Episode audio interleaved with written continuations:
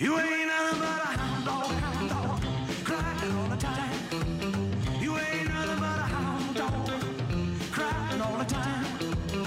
Well, you ain't never caught a rabbit and you ain't no friend of mine. Well, they said you was high class. Well, that was just a lie. Yeah, they said you were high class. Well, that was just a lie.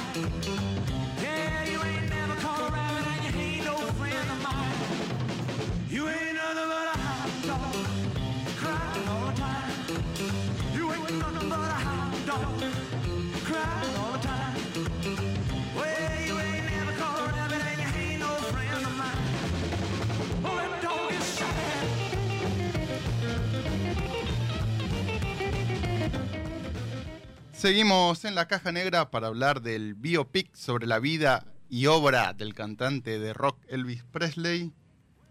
Yo me di cuenta, est- esto va a sonar muy ignorante y pido disculpas. Vivo pidiendo disculpas. Pero que había muchos temas que yo no sabía que eran de Elvis. Y era como. No te puedo creer que este es de él. Me dieron ganas de, de la escena del hilo, ¿viste? Ah, De sí, Burning. Love. Claro, de tirarme en el piso como ella, escuchar ese tema y simplemente estar triste. No sé por qué, no tengo motivos, pero para hacerlo.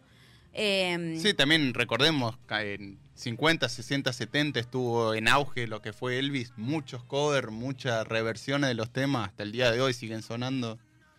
¿Cómo pega el tema de los covers? Sí, sí, hay... Preguntale a Luismi si no. Uf, similar la historia, podemos decirlo. Yo, yo me la juego a decirte esto. Eh, pues bueno, Paralelismo en la vida. Paralelismo. Estamos hablando de eh, la biopic sobre la vida y la carrera del cantante Elvis Presley que está disponible en HBO Max desde el 2 de septiembre, o sea, el viernes. Recién, recién. Antes estuvo en cines.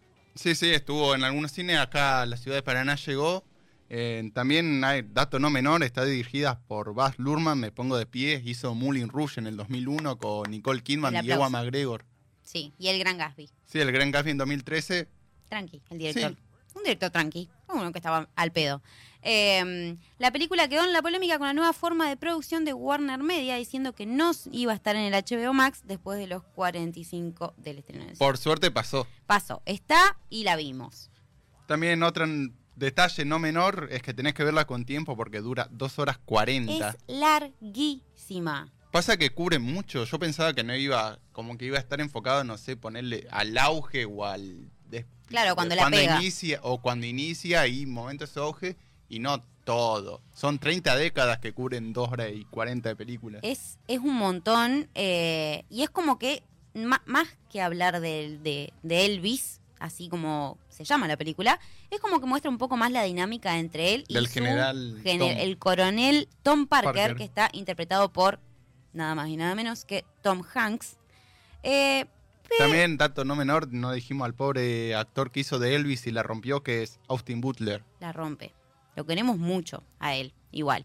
Pero a mí, ah, me pareció como que no se enfocó tanto, lo veníamos hablando con vos, no se enfoca tanto en la vida de él, sino en esta dinámica entre ellos dos, como que un poco más te lo muestran al coronel, que sería como su agente, su representante, y es un poco Luisito Rey, digamos Sí. todo. Es como un Luisito Sí, aparte también si ves el tráiler mismo te dice, no, yo- sin Elvis, sin mí, mí o con representante no hubiera llegado lejos, ya se pone en ese rol de yo soy el Yo narrador, yo lo creí, yo soy el narrador de la historia. Claro, medio el de, el de Rombay con Emi Mernes, que dijo yo la creé.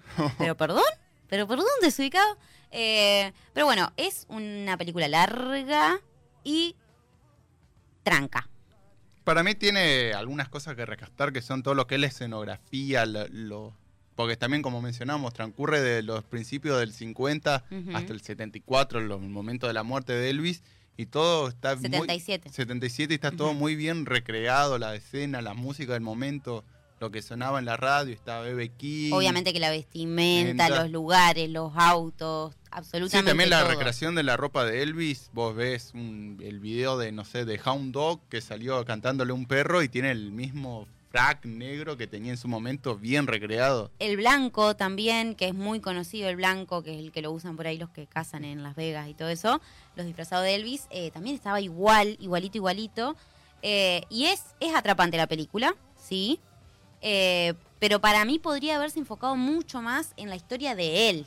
Más que en esta dinámica, pero bueno, claramente estuvo muy marcada su historia por la dinámica con su representante y con el padre medio... Sí, también Tololo. ponele, yo voy a otras comparaciones que para mí va a salir una encuesta en Instagram de muy poco en la caja negra 88.1 con comparación con Rami Malek y Ah, y Freddie Mercury. sí, como, como Freddie Mercury y Elton John también con para ver con quién lo hizo mejor porque ponerle en la película de Elton John Taron Egerton como que te mostraban cómo iba componiendo las canciones.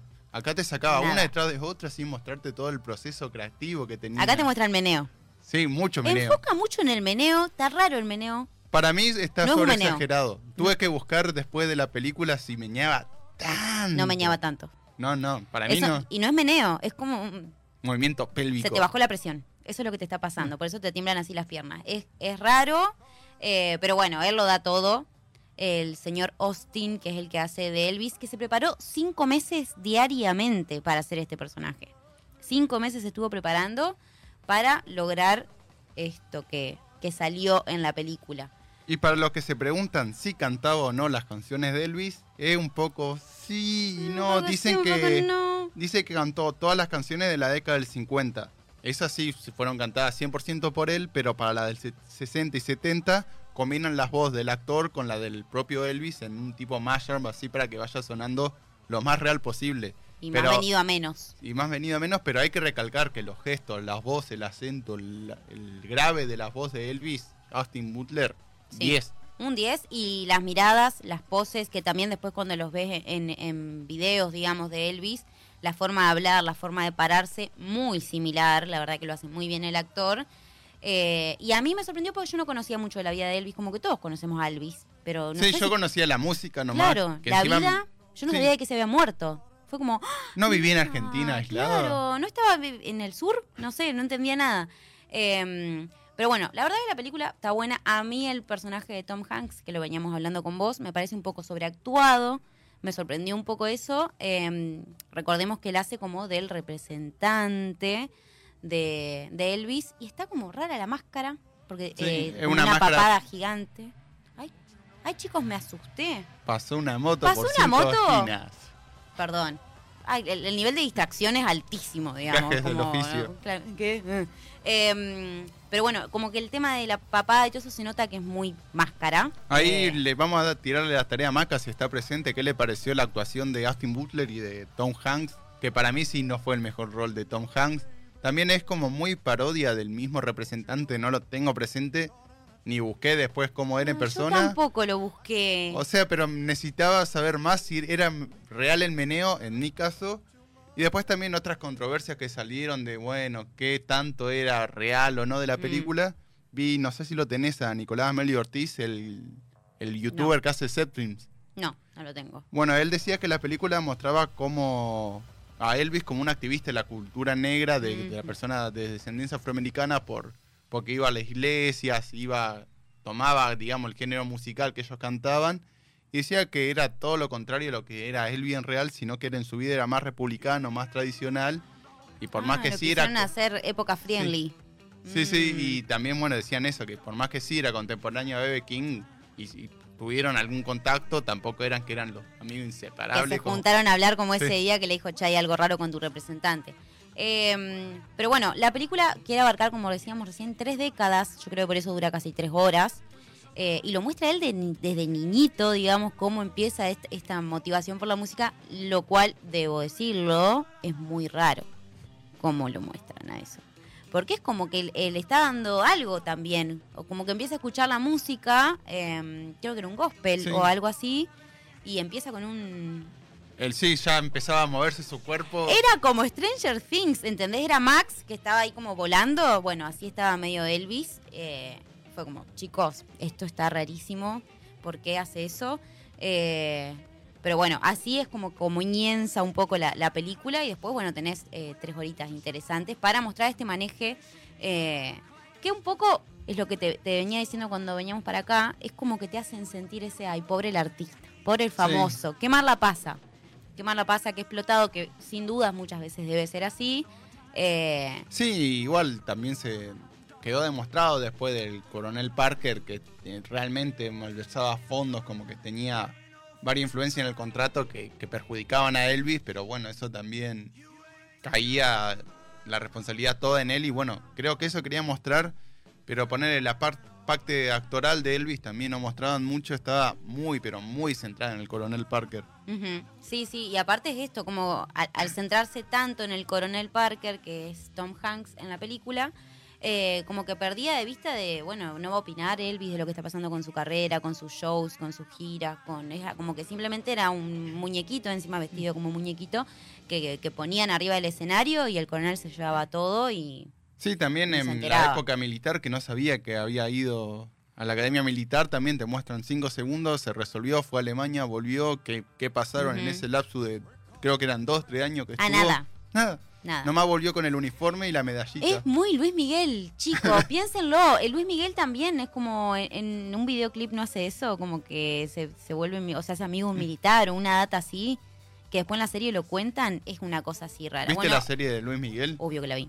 Eh, Luis Miguel es nuestro Elvis Presley, ¿entendés? Para mí hay otro Elvis Presley que nos tiró Maca, sí o sí tiren esto, está en el guion, así que vamos a ver qué quiere que tiremos.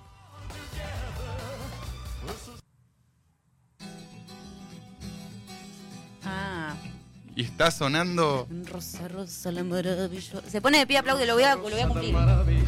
como blanca diosa, como flor hermosa, tu amor me condena a la dulce pena de sufrir. Ah, de sufrir. Cita textual. Sandro se inspiró directamente del amigo Elvis desde sus pasos hasta su aspecto y fue el primer artista en tocar en el Madison Square Garden en 1970. De ahí se lo conoce a Sandro de América. Tremenda, tremenda la data, Maca. Te mandamos este aplauso, la rompiste. Eh, y por eso es el, la cantada también. Está como para ir a casamiento, como... ¿Cómo me vende Sandro? ¿Me hago unas patillas y, voy? ¿No? ¿Qué dicen? O, o de Elvis. Patillas, al fin, no importa. Pero en Elvis ya es inglés más complicado. No, sí, ahí It's very difficult. Bueno, Elvis, está en HBO Max. Véanla. Nos cuentan qué les parece, Tom Hanks bien, Tom Hanks mal, Austin Butler bien, Austin Butler mal. Y también vamos a estar haciendo la comparativa de las últimas tres biopics de Bohemian Rhapsody en Rocketman y Elvis, a ver cuál les pareció mejor. Y ustedes deciden.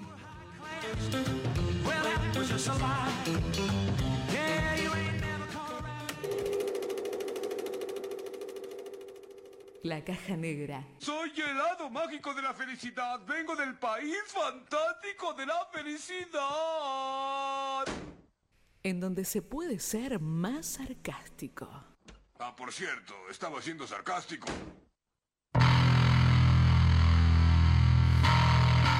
Y ahora nos vamos al segundo bloque, ¿no? Nos vamos a la segunda pausa con Red Hot Chili Peppers Around the World.